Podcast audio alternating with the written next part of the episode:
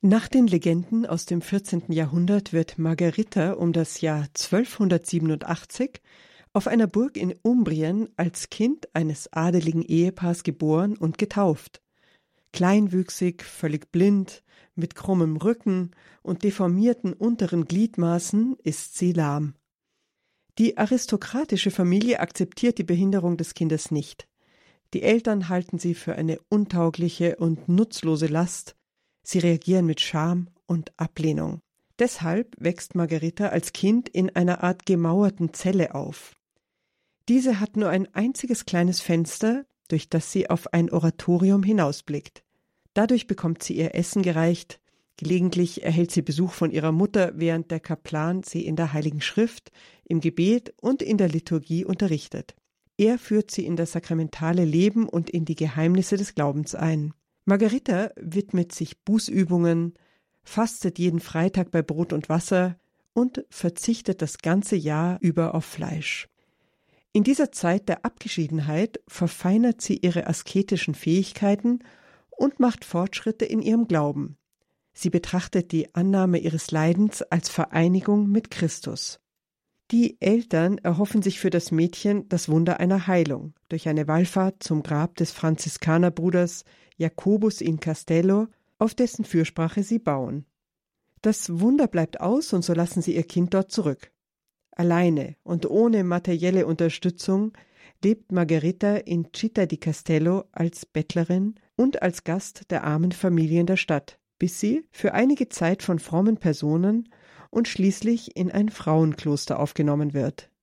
Aus diesem Kloster wird sie jedoch wieder weggeschickt, weil sich die dortigen Nonnen in ihrem eigenen lockeren Lebensstil zu sehr durch die asketische Strenge Margaritas und das Festhalten am Evangelium herausgefordert fühlen. In der Öffentlichkeit der Stadt wird dieser Rauswurf als ihr Scheitern angesehen. Margarita erlebt so eine zweite Verlassenheit. Sie findet aber eine liebevolle Familie, die ihr häusliche Arbeit gibt, ihre menschlichen Qualitäten schätzt und wo sie ihren spirituellen Neigungen entsprechend leben kann. In dem wohlhabenden Haus bittet Margarita darum, in einem grässlichen Zimmer auf dem Dachboden leben zu dürfen, ohne jeglichen Komfort. Dort führt sie ein Leben des intensiven Gebets und der Buße. Sie verbringt ganze Nächte im Gebet mit kurzen Ruhephasen. Durch diese Familie wird Margarita im Alter von 14 Jahren in den Kreis der Mantellatinnen aufgenommen. Mantellatinnen sind mit den Dominikanern verbundene Laien. Sie leben üblicherweise in ihren eigenen Häusern und tragen bei liturgischen Feiern und öffentlichen Gottesdiensten als dominikanischen Habit ein weißes Gewand mit einem schwarzen Umhang. Täglich empfängt Margarita das Bußsakrament und, mit der Erlaubnis ihres Beichtvaters, die Eucharistie. Sie hat feste Zeiten, um ihre Gebete zur Verehrung des Kreuzes, zur Verehrung Marias und die Gebete der Psalmen zu verrichten. Oft macht sie während des persönlichen Gebetes und liturgischer Feier tiefe mystische Ekstasen und Erfahrungen. Wenn der Priester die gewandelte Hostie in der Messe erhebt, sieht sie das Jesuskind darin.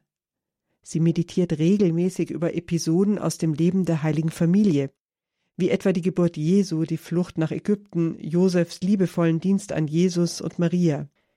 Ihre inbrünstige Verehrung der heiligen Familie beeindruckt die Menschen so dass sich die Legende verbreitet, die heilige Familie habe sich buchstäblich in ihr Herz eingeprägt.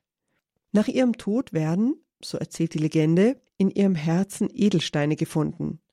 Sie stellen die Geburt Jesu, die Jungfrau mit einer Krone und, weißbärtig mit Mantel, Josef dar.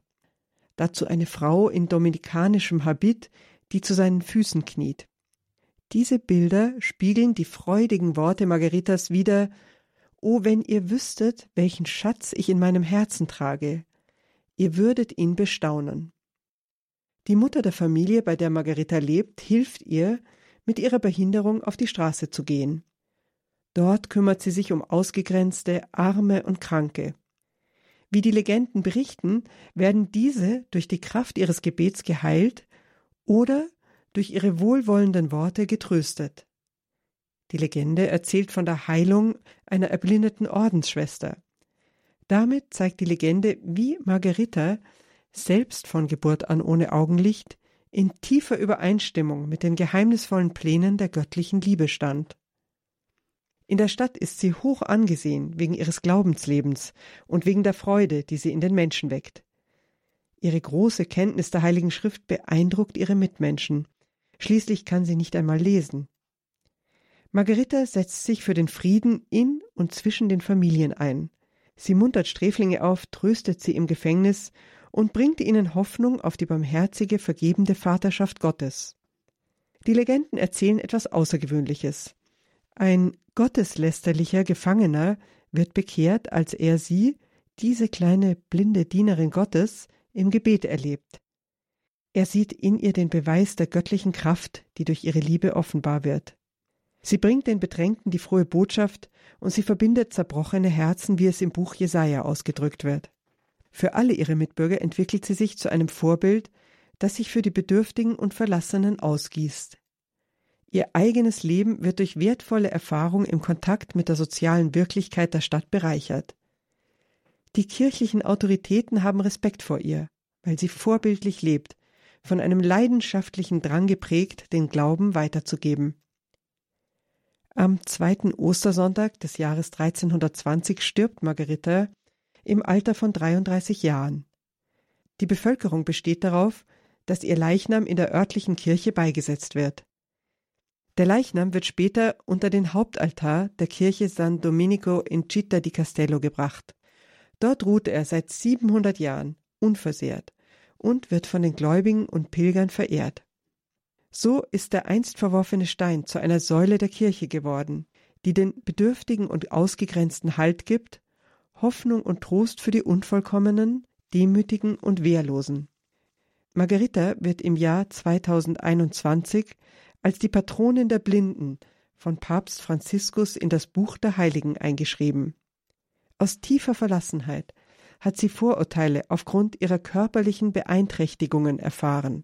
Sie hat ihr Leiden, ihr Kreuz, Christusförmig in die Auferstehung verwandelt und wurde so zur Zeugin des österlichen Geheimnisses.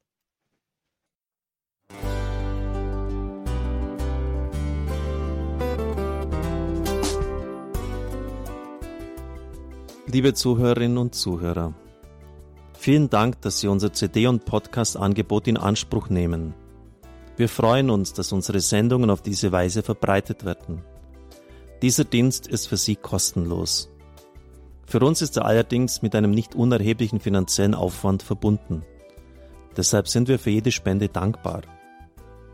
Alle Bankverbindungen unserer Spendenkontos können Sie über unsere Homepage horeb.org unter dem Menüpunkt Spenden einsehen.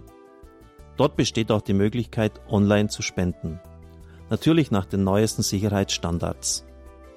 Sie können diese Informationen auch bei unserem Hörerservice unter der Telefonnummer 08328 921 110 erfragen. Ich wiederhole die Rufnummer 08328 921 110. Vergelt's Gott für Ihre Unterstützung. Ihr Pfarrer Kocher.